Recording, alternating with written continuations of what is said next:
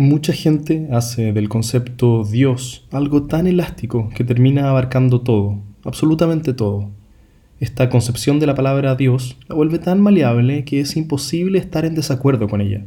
Todos somos Dios, Dios es todo, Dios es energía pura, Dios es conciencia universal.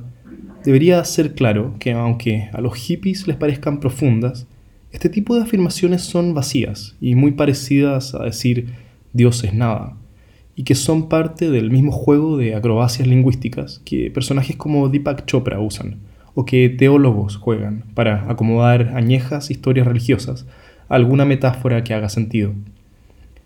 ¿Podemos jugar este juego dialéctico y acomodar las palabras a nuestras preferencias personales? ¿Podemos alejar a Dios de una figura personal y del dogma religioso?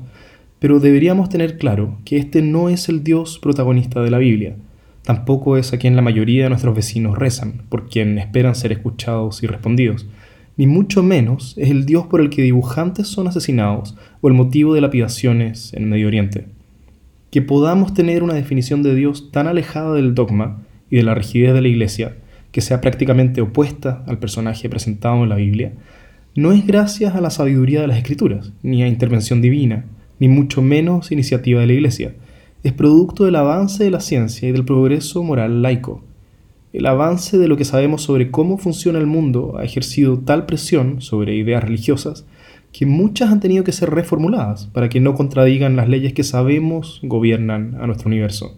Si los cristianos ya no queman a sus vecinos por brujería, ni realizan exorcismos esquizofrénicos, es porque la Iglesia no pudo seguir jugando a ser indiferente al progreso moral y a los avances médicos. Si cada vez menos personas creen que la Tierra tiene 6.000 años de edad, como dice la Biblia, es gracias a una cada vez más madura astrofísica y geología, y no a nuevas revelaciones bíblicas. ¿Dios es todo? Sí o no, puede ser, pero ¿de qué Dios estamos hablando?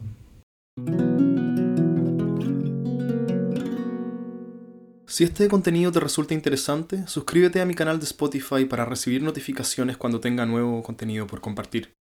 Y si te gustaría ayudarme, puedes recomendarme a tus amigos y seguirme en mis redes sociales. Todas las ayudas en difusión serán profundamente agradecidas.